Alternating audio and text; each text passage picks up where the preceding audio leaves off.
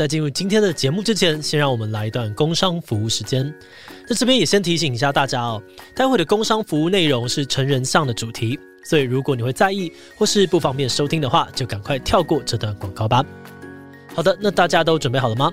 那就要来听听看我们今天要介绍分享的一堂线上课程。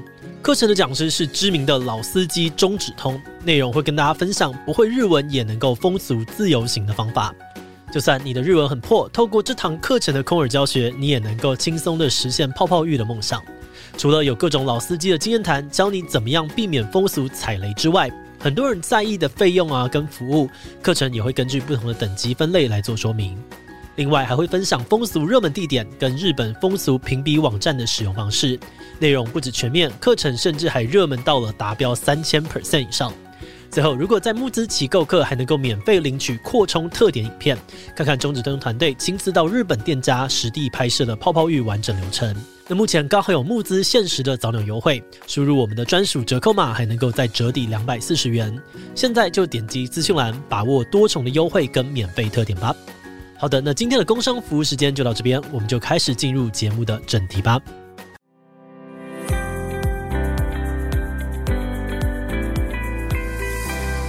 Hello，大家好，我是志奇，欢迎回到神秘职业大揭秘系列哦。那这个世界上有各式各样的职业，有的我们或许常听见，但其实不太知道他们都在做什么。而这个系列就是为了想要满足这个好奇心，所以找来了很多在做有趣工作的人。而今天我们的主题呢，就是性爱教练。但性爱教练到底要怎么当呢？是会一对一指导吗？今天我们邀请到是义务梗塞的讲师 Jing 来为我们揭开性爱教练的神秘面纱。让我们欢迎 Jing 吧。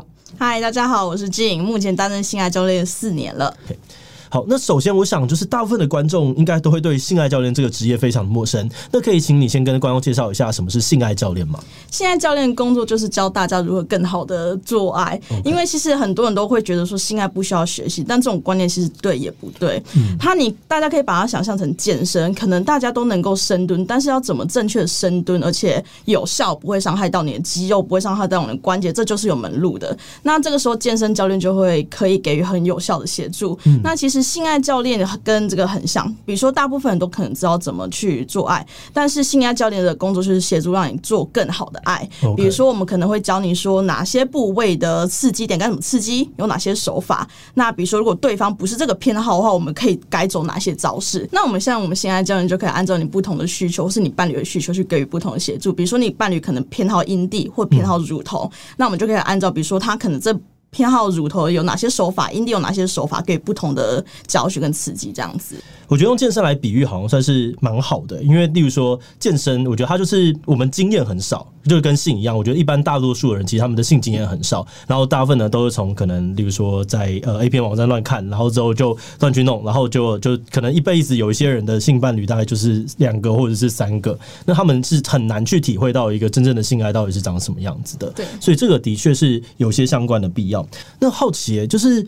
你会建议大家从 A 片里面去学习性知识吗？其实不太建议耶，因为 A 片大家可以把它想象成好莱坞爽片一样。OK，比如说像《玩命关头》好了，里面真真假假，哦，不会想要跟他那样子开车，对啊，一定会出事的嘛。对对对，老司机会出事。对，所以像里面真真假穿插在一起的时候，就会让乐听者会觉得哇，看起来很爽，很有快感一样。但里面就因为是真真假假穿插一起，所以很难去判断到底哪些东西是真的，哪些是假的。比如说像很多时候 A 片的水声就是假的，嗯，对，或者是它里面的某些手势在啪啪啪。他的手势可能就是假的，嗯、对，他只是为了要满足视觉上面的期待，可是对于心理的投射是不一定会满足到的，所以大家在看的时候记得小心一下，不要给了错误的期待。那更好奇的事情是，当初你是怎么踏入性爱教练的这个工作，然后为什么会想要当性爱教练呢？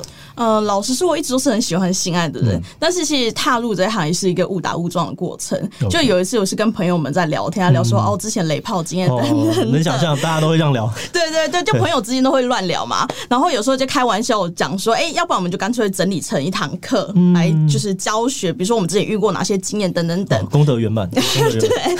然后，因为刚好我们朋友就是有一群人是在开义务这个公司，嗯、那其实义务他在性产业界已经耕耘蛮久，他们就卖蛮多性情趣玩具。那呃，因为其实他们卖情趣玩具的时候，也注意到很多客人会问他们性，比如说姿势啊，或是哪些动作该怎么做会更好，嗯、所以我们就干脆一起合作，把这个就是资源做大做好一点，做一点连接。不过当然过程也不是那么简单啦，因为这中间还要不可能只是我个人偏好，我朋友之间的偏好，我还要去整理。各种，比如说像医学上的啊，或是社会学、历史等等，把它统整成有系统的课程，再教给大家。哦，这边我很好奇，因为像每个人他真的就是自己喜欢的玩法是一定会有固定的嘛？是。那这样子的话，你是要怎么样去看到？例如说，呃，其实例如说阴蒂的部分我要怎么去弄，或者是呃，在例如说手口的这部分要怎么样用，然后这个地方的知识是怎么去累积的？嗯，这个东西其实呃，我要我要先破除一个迷思哦，嗯、因为很多人都觉得性爱会有个 SOP，对，比如说我应该一二三四五这么做，女生我的我的伴侣啊就会一定很快乐等等等。但是其实我想讲，因为身体那么多种，那身体也就代表代表不同的经验，嗯、那不同经验我们要怎么去符合个人喜好呢？这就是我们需要，比如说我们讲师在做的事情是透过不同的，比如说我们听过哪些人喜欢哪些事情.然后。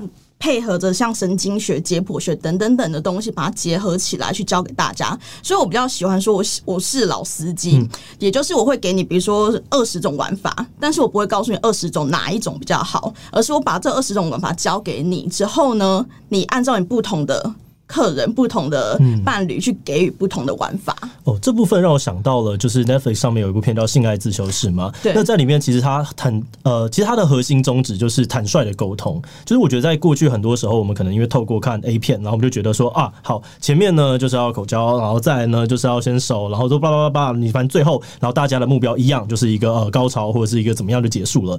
可是，在真正的性爱体验里面，其实就不是这个样子。所以，当大家的眼界被打开了，不是只看着 A 片来学习性的时候，其实或许就有更多的可能性。对，甚至性爱最重要是不是高潮这件事情，是可以打上一个问号的。嗯，因为其实只要是两边人都舒服的，然后是彼此所求的状态，可能就是一种性爱的目标。所以，或许我们也可以在，我觉得有的时候跟人生有点像，就你人生一定要就是繁华富贵吗？你一定要赚很多钱？你要很有名吗？不一定。或许有很多不同的东西是你在沟通的时候是可以去打开的。那或许今天你看了很多很多的经验，就是可以带给大家不同的想法，甚至是这堂课程有可能变成两边开口讨论的一个契机吗？对，没有错。其实很多人会情侣一起来上课，他们可能之间不本来不太敢聊这件事情，但是一一起来上课之后，可以开始透过我们的课程当做一个话题点，对，说哎，今天老师教了什么？今天教练教了什么？我们要不要来试试看？对，就用这种方式，大家会比较好开口，因为很难其实说我想要些什么。嗯、尤其对于很多女生来讲，开口谈性或甚至要求这件事情是很困难的。对，这个不管是女生，我觉得女生的那个压社会压力有更大，更大然后男生也是。诶，我这样讲的话，是在承认我自己好像做的不太好吗？但是有的时候会有这种自尊上面的一些问题。但其实我觉得，如果是在面对伴侣的状态下面，你能够坦率沟通的，这就是信任的开始。所以你不用觉得说啊自己是不好的，自己是怎么样，就是大家为了一起达到一个更好的体验，那我们就一起讨。论一起往下，好，那再来让我回到这个性爱的课程好了，就是这个样子一个礼拜大概需要上呃多少堂课啊？然后性爱教练的这个收入是有办法养活自己的吗？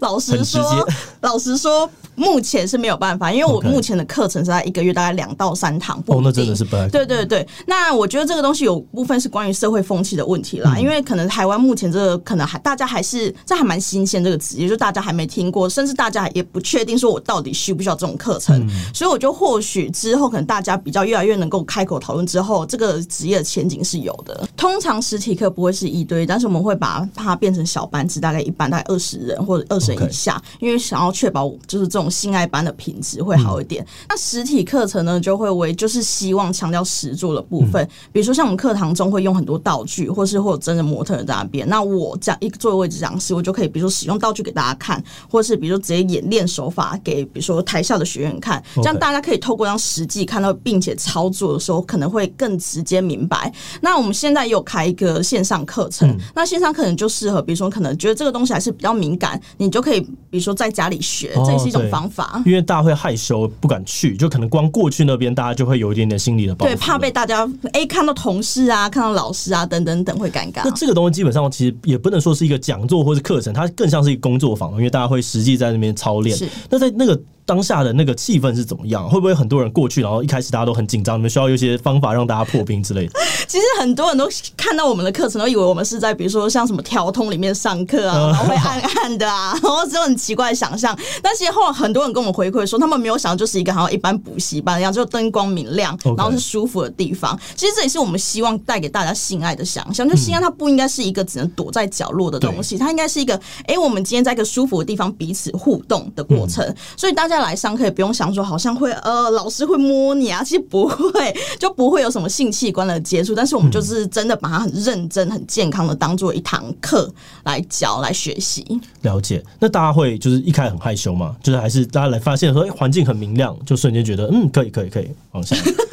你们需要破冰还是之类的？通常像这种课比较特殊，所以我们不会有什么破冰、嗯、破冰活动。因为破冰是要干嘛？是希望你可以揭露某部分自己。可是来上课的时候，我们其实很强调是隐私的部分。理解。就连我们记课前问卷本课前。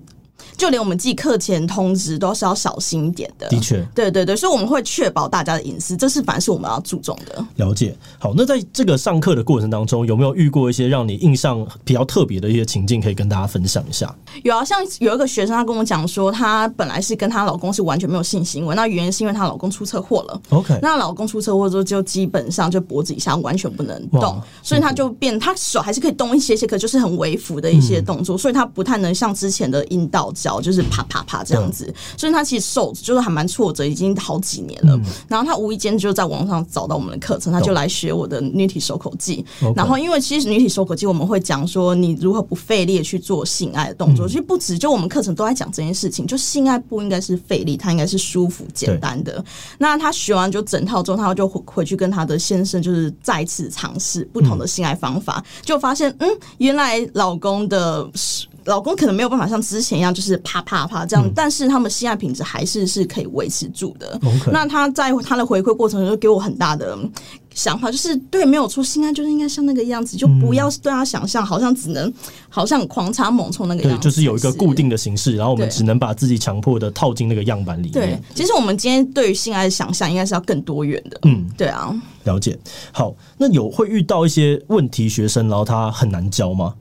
啊，这会分成两大类哦。通常呢，呃，来上课的学员会分成，比如说像经验很多的，或经验较少的。嗯、那通常经验很多的，反而会越难指导哦，因为他会一直觉得哇，我是对的，我过去是怎么样呢？对对，他可能习惯，比如说手势就是要这样子做。哎、嗯，这动作是可以比的吗？没关系，可以，可以，可以。OK，我们现在在很讨论认真的话题，这个东西不是要勾起大家的性欲。对，比如说他可能就是手势一定是要这样子才舒服，所以我要重新指导说，比如手要变成这样子，要变成这样子的时候，反了那个东西，它根深蒂固概念太强了，会很难指导。但如果你是一片白纸状况下，或是你很放轻松的状态下，其实那个互动反而是你可以学到更多的。对，因为它比较不像是就是上对下的讲课，而且更像是朋友之间的聚会。然后我在分享，然后我今天刚好比较多，跟你聊一聊，说，哎，其实有这几种选择，那我们来一起试试看。对，哦，这我要提到一件事情哦，很多学生很多学员来上课的时候，他们会一直问我说，那我这样这样做，我的女朋友或我的伴侣会不会很舒服？嗯，那通常这个问题呢，我都直接很简单问他说：“你有没有问过你的伴侣？”对，其实就是要好好的沟通。对，所以应该说，我今天会教你，比如说二十种，但那个东西我没有办法保证你二十种做了一定是第一种或第二种会舒服。你重点是你还是要回去问你的伴侣吧。对啊，了解。好，那。那你刚好提到，就是上课除了真人模特儿之外，其实也可能会有一些道具啊，或是模型来辅助教学。那可以让我们看看这些东西？可以啊，可以啊。好啊，那可以帮我们介绍一下这些道具各自是什么，然后以及在上课大家会怎么样使用吗？好，我一开始我们先从润滑液开始。OK，因为润滑液呢，很多人发现还是不太确定它要怎么使用，以及它的类别是什么，嗯、所以通常我的课程就会先基础的跟大家介绍目前润滑液的方的。目前润滑液的种类有哪一些？Okay, 可能水性、油性啊之类的，还有细性。嗯、对，通常会分成三种：水性、细性跟油性这样子。那我目前大概就是水性跟细性。嗯、那它们的使用方法上跟限制就会有差别。那这是课堂上会跟大家介绍的。那比如说像细性的话，它就不太适合跟玩具一起使用。嗯，对，因为它会在玩具上面，比如像那种细胶玩具上面产生一些肉眼看不到的孔洞。那这部分就会藏细菌，就会很难清洁。那我就跟学生讲说，如果你今天就是一般性爱的话，没有就是要玩玩。具的话，你今天要玩玩具，你就用水性，因为水性的限制是最少的，所以它是入门款。OK，对。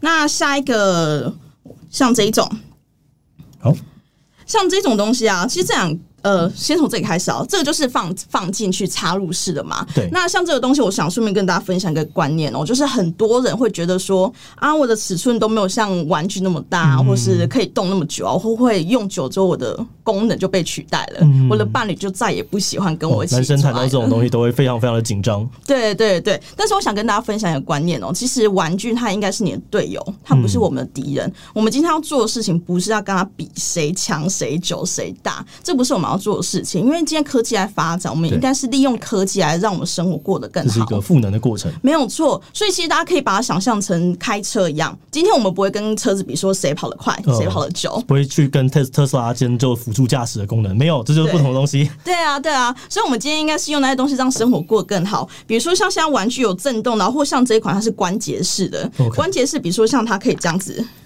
弯曲，好，这个我不会想要跟他比较，有点痛。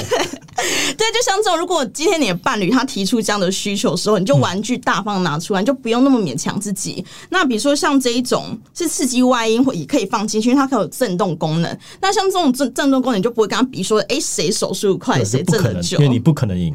对，但是这些东西在体验的过程当中，的确是会多一点花样，让你们的性爱是有一点点变化的。对对对，我觉得大家也不用把性爱想象成很单一，其实要跟气就跟我们部位一样，嗯、就是你一些部位可以玩不同部位，那玩的方法当然也很多种。的确，好，那再来我好奇的事情是，呃，像你们要能够当性爱教练，这是需要经过一些培训的吗？嗯，通常还是要，因为你总不可能说哦，我今天很多就直接上线对对对，因为可能你可能你跟四十个人发生的互动都长一模一样，那你其实也没有四十个人的经验。对啊，对啊，对啊，所以通常我们在上线之前。我们都会内部培训好阵子，就是比如说你会提出教案，说我我想要怎么教这堂课，那这个东西我们内部就会经过很多的争执啊、讨论啊，确保这个东西是有逻辑顺序的。对，而且它当而且当这个东西是要有多元包容能力的时候，其实就像我们写稿一样，那个东西其实蛮辛苦的。对对是是，所以我们会提出教案，内部审过聊过。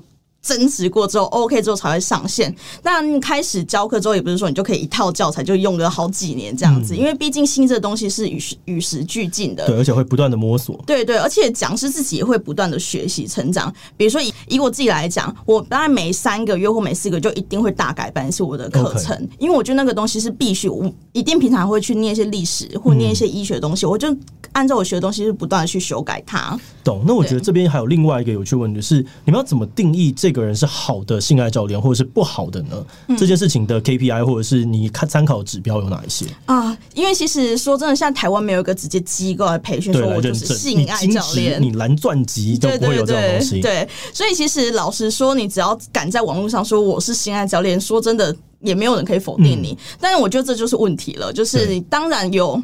不怎样的性爱教练，一个好的性爱教练差别在哪里？嗯、差别就在于到底提出的东西够不够精实。OK，对，所以我觉得这个东西可能说到目前台湾还是需要用口碑、口耳相传，就是哎、欸，我可能去上过义务的课，我上过俊老师的课，然后不错。因为目前台湾，就像我刚刚讲，他没有个机构去培训出来的。嗯、对，那国外的确，国外会有比较多这种机构。那国外训练的机构可能就分成几个月跟好几年.但是那个说真的也是参差不齐。对，了解。OK，那大家可能有点不知道的会是呃，就哪些人会需要上性爱课程？然后你可以跟我们分享一下，就是你教过的这些学员当中，通常是哪样子的需求吗？嗯，其实各式各样的人都有，因为一般人可能会想说是经验很少才会去上这种课，其实不是，就很多人都有。那主要会来上我的课的，大部分都是想要服务伴侣为主的。嗯，对。比如说像可能我实体课是开女体课，然后可能就来上课是有女伴需求的人。对。那这种人一般还是以异性恋男性为主，但是我发现这几年也是越来越。多女同志会来上课，我觉得这是一个很好的发展，代表哎，大家越来越能开口谈这件事情，而且是不限性别的。那我近这一两年也发现，其实越来越多女生自己的上课是为了自己，她不见得是为了女朋友或女伴，她是因为想要学习怎么抚摸自己的身体，怎么比如说或开发自己的敏感带，用这种心态来上课，我觉得这其实很好的。而且是当你自己也知道具备这样的知识的时候，你有的时候你也可以当有伴侣秀。呃，伴侣不知道的时候，你也可以直接跟他讲说：“哎、欸，我其实觉得你可以怎么样的做。”对，我觉得引导这件事情就是坦，我觉得后来其实性爱到最后还是坦率的沟通，就你要愿意跟别人沟通需求，然后你要了解你自己，这样子你们才能够达成某种程度的对照。对，好，其实我一直觉得女生自己可以当试着把自己想象成一台 Google Map。OK，就是当你说 OK，今天可能这个人迷路了，但是我可以直接告诉他说前面圆环左转，嗯、前面中山北路右转。这太老司机的举例，我觉得很好笑。对，了解。好，那你的家人是知道你的工作的吗？就是我想这，因为毕竟家人他们在那个时代对他们来说，性是一个非常保守的东西，不太能够碰触。那你当初会怎么跟你的家人介绍你的工作？嗯，其实这部分我自己也挣扎了很久，因为毕竟还是他在某层面来讲还是一个性工作者。对对，所以其实大家还是会比较难想象我去做这种事情。那尤其是比如说，可能我爸妈会觉得哦，把我送到研究所啊，我就做这种工作怎么可以这样子？哦、上个时代的这种价值观的冲突真的很多。对，所以其实我也是呃，过了大概一两年、两三年之后，才敢慢慢提到这件事。那一开始讲，其实我先从我的哥哥开始讲哦，因为毕竟是同一辈，同辈比较好沟通这件事情。那我哥听完之后，他也没有觉得很怎样，可能年轻人吧，就大家接受度比较高，嗯、所以他听听的时候，他就很好奇我在做什么工作，这样子而已。那是直到后来有一次，我全家人在客厅看电视，嗯、然后就聊到工作，然后我我爸呢，他就突然很认真问我说：“那你现在到底在做什么工作？”哦，所以他们真的原本是完全不知道你在做什么，完全不知道。很好。他们会觉得好像有点隐秘，因为之前谈到工作的时候，我都会呆开，哈哈这样子。对对对，我说哦，我去排椅子啊，没有，我去就是朋友开补习班，我去排椅子啊，哦、发传单啊，太太多了吧。所以他们他们就觉得不对，可这薪水算起来，怎么可能发传单会赚那么多钱？Oh, OK，对，所以后来他们就终于忍不住，他们问我说：“到底做什么工作？”，然后坦率沟通的重要性没有错。然后这个时候呢，我就跟他说：“我在当性爱教练。”嗯，当我讲完这一句话，却这个。凝结，沉默，气氛凝结，啊、真的对。然后大概沉默了一两秒之后，是我哥先开口，他先跟我爸爸妈妈讲说：“其实这个职业在现在很常见。”嗯。其实也不常见，但是我觉得真的要有一个人支持你，而且你知道他是支持你的，你才可以踏出勇敢的那一步。对，我会知道说，在在这这个家里面，其实是有人觉得，哎，在那边他觉得没什么问题的。嗯、所以当我哥开始跟我爸妈这样沟通说，其实那个气氛就好很多。他们会开始转换成，他们也很好奇，到底性爱教练在做什么。从抗拒到好奇的这个过程其实很重要。对对，所以甚至现在我们可以直接电视打开看，说我像我前阵去拍那个情绪玩具的广告，嗯、我们就可以直接在。大荧幕看到哦，你看我们的女儿在做这件事情啊，很棒啊，还有人帮她化妆等等等，嗯、对我觉得还蛮不错的。那这爸妈，你有没有发生过什么特别有趣的故事跟爸妈分享？然后爸妈也觉得说哇，这个东西好棒哦，或者是爸妈有没有因为你的某个呃经历，某个学生，然后觉得说啊，就对你的这个东西好感度大增？前一阵子吧，我去跟那个黄豪平哦，这是豪平啊，对对对，因为我爸妈很喜欢他，哦，所以那录影完之后，我就赶快跟他，哎，我们拍一张照片，然后拍完照片之后，马上回回家传到群组，说，哎，我跟我跟黄豪平录影哦，哦，得到了他们认可的人的这个呃加持，然后你就再往上了一步，对，谢谢豪平哥，豪平留言，豪平留言，签个名寄过去，好。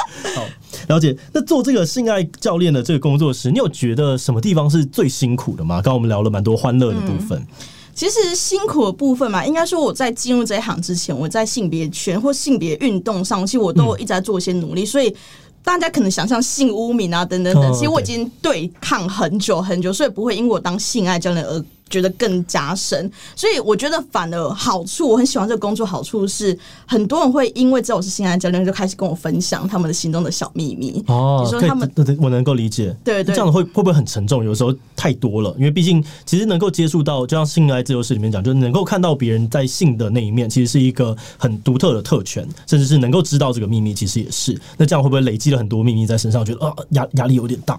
哦，其实不会，我会反而我会用一种正面态度去看他，因为就因为你信任我，就因为你告诉我这件事情，所以其实某方面也是帮助我去看到各种复杂的面向，嗯，比如说情欲跟性欲，它们之间可能会有冲突，对，或是比如说人的自由，好，比如说你的自由跟我自由当冲突的时候怎么办？嗯，比如说我遇过个案例哦，是男女朋友，然后后来女朋友就是可能过一阵子之后，她想要出家，OK。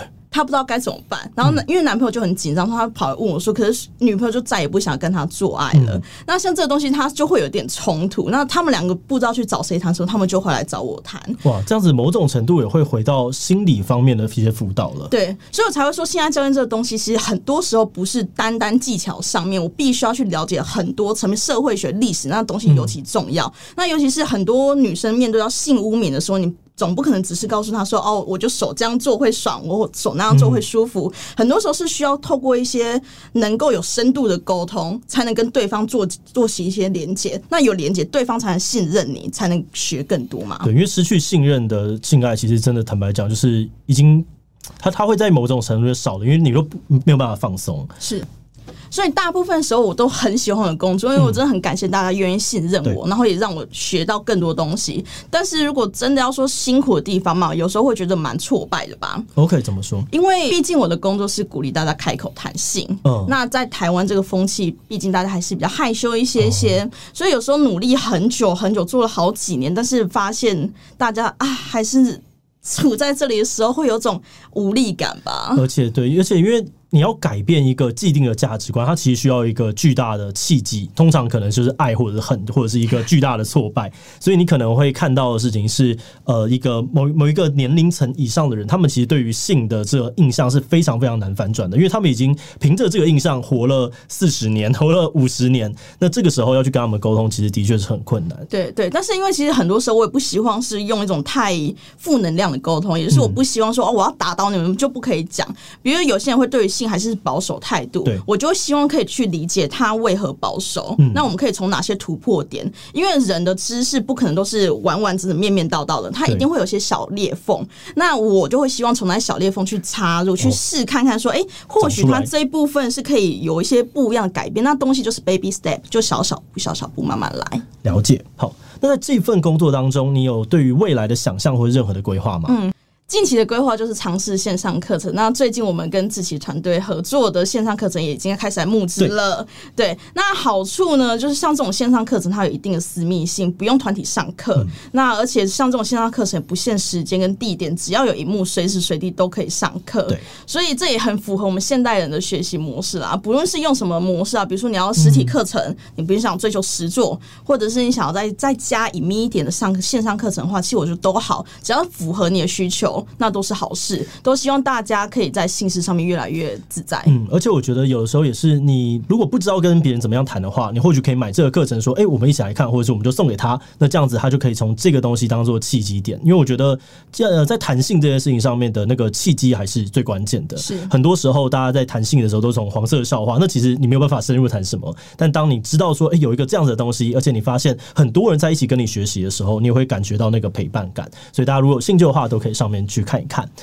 好，那再来，我很好奇的事情是，性爱教练的这个工作，你是会愿意一直想要做下去的吗？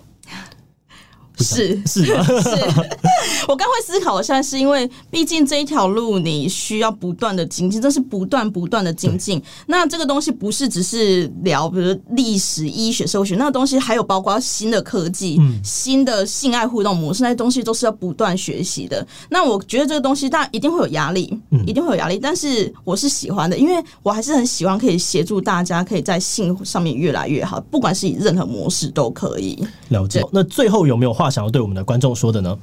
社会给我们太多压力，不让我们好好的聊性事。但其实多了解自己的身体，多了解自己的情绪，都是有好处。你可以知道你想要些什么，以及不想要些什么。嗯、那当大家可以用开放的态度去聊的时候，其实你对自己的身体的掌握度，对自己情欲的掌握度是高的。那这东西是跟着你一辈子的，因为毕竟是自己跟自己身体是相处一辈子最久的一个人。所以这件事情是希望大家可以在家慢慢练习的。对，我觉得或许可以大家放开原本对于性的污名啊。或者是一些既有的成见，那这堂课程其实就是在打开大家的想象，那相信这样子都可以让自己啊，或者是伴侣的性生活其实是会越来越好的。好的，那今天非常谢谢俊跟我们分享了这么多精彩的内容。大家如果喜欢今天的影片，也别忘了把影片分享出去哦，或者是点这个地方看看更多的神秘职业访谈。那今天这一期就到这边告一段落，我们明晚再见喽，拜拜。